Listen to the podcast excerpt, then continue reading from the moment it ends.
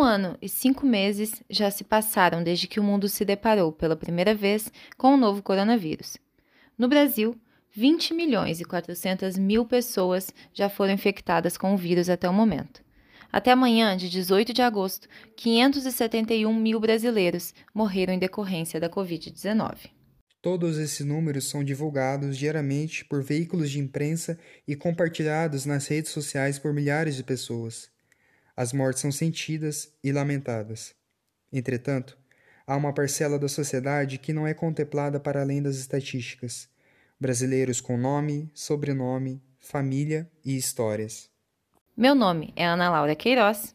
Meu nome é Robson Mello e no episódio de hoje vamos trazer uma visão da pandemia por trás da privação de liberdade.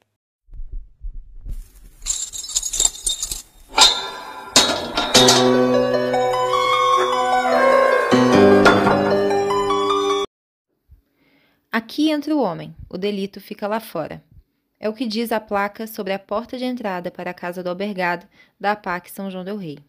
Ali fica o dormitório de 136 recuperandos masculinos que cumprem pena no regime aberto. Para eles, até o início da pandemia, a rotina consistia em sair da PAC às 6 horas da manhã e regressar no fim do dia. Neste período, era permitido visitar a família e trabalhar, fosse formalmente ou fazendo bicos. A Associação de Proteção e Assistência aos Condenados, a PAC, foi criada por um grupo de cristãos em 1972, na cidade de São José dos Campos, interior de São Paulo. Liderados pelo jornalista e advogado Mário Toboni, o grupo estudou as leis e visitou diversos presídios. O objetivo da PAC é promover a humanização das prisões, sem deixar de lado a finalidade punitiva da pena. A diferença entre a PAC e o sistema prisional comum, basicamente, é a forma como os detidos são abordados. Na PAC, os presos são tratados como recuperandos, são chamados pelo próprio nome e não há a presença de polícia ou agente penitenciário. Ou seja, eles são responsáveis pela sua própria regeneração. Para isso, se organizam em grupos conhecidos como Conselhos de Sinceridade e de Solidariedade. Esses conselhos cuidam da administração, limpeza, manutenção e segurança. Problemas internos de disciplina, por exemplo, são resolvidos pelos próprios recuperandos e pela direção. No Brasil, existem 142 APACs organizadas juridicamente em 19 estados. Além disso, o método foi adotado em outros 24 países, como Alemanha, Argentina e Noruega. Minas Gerais é o estado líder em número de APACs, com 46 unidades. De acordo com o Tribunal de Justiça de Minas, a reincidência entre os recuperandos do modelo APAC é de 15%, enquanto do sistema comum é de 70%. A PAC de São João del Rei foi fundada em 2008. De lá para cá, mais de 2.362 pessoas passaram pela unidade. Antônio Carlos Jesus Fusato é o presidente da entidade e destaca que não tem a PAC sem voluntário. Ele próprio desenvolve o cargo de presidente da fundação de forma voluntária. A APAC conta com uma rotina diária que inicia às 6 da manhã e termina às 10 da noite. Durante o dia, todos trabalham, estudam e se profissionalizam, evitando a todo custo a ociosidade. Com o avanço da pandemia, o fluxo de entrada e saída de recuperandos da casa do albergado se tornou um risco iminente de contágio em massa. As portas, então, se fecharam.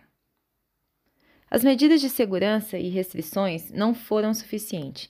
Ao longo do ano, cinco funcionários e outros 19 recuperandos testaram positivo para a Covid-19 os números foram confirmados pelo presidente voluntário da APAC, Antônio Fusato. A crescente do contágio na APAC de São João del Rei é um reflexo da crise carcerária no país.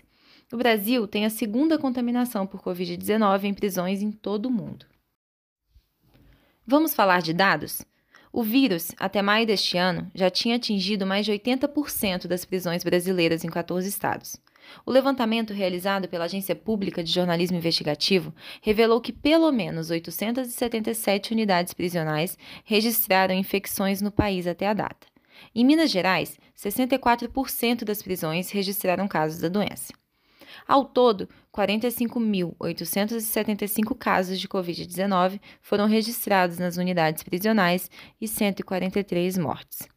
Os números por si só, se contradizem, já que representam uma evidente subnotificação. Até o fim de 2020, somente 8% da população carcerária tinha sido testada. Os impactos da pandemia não param por aí. Na PAC, em São João del Rei, o vírus veio acompanhado também pela restrição de direitos.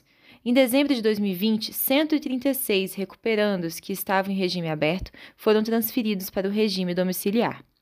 A medida, que deveria trazer alívio aos detentos, acabou provocando um problema ainda maior. Limitados a permanecerem nas suas casas, detentos que já trabalhavam perderam seus postos de trabalho e, com isso, a renda com que sustentavam suas famílias. O caso foi denunciado pelo portal Notícias Gerais.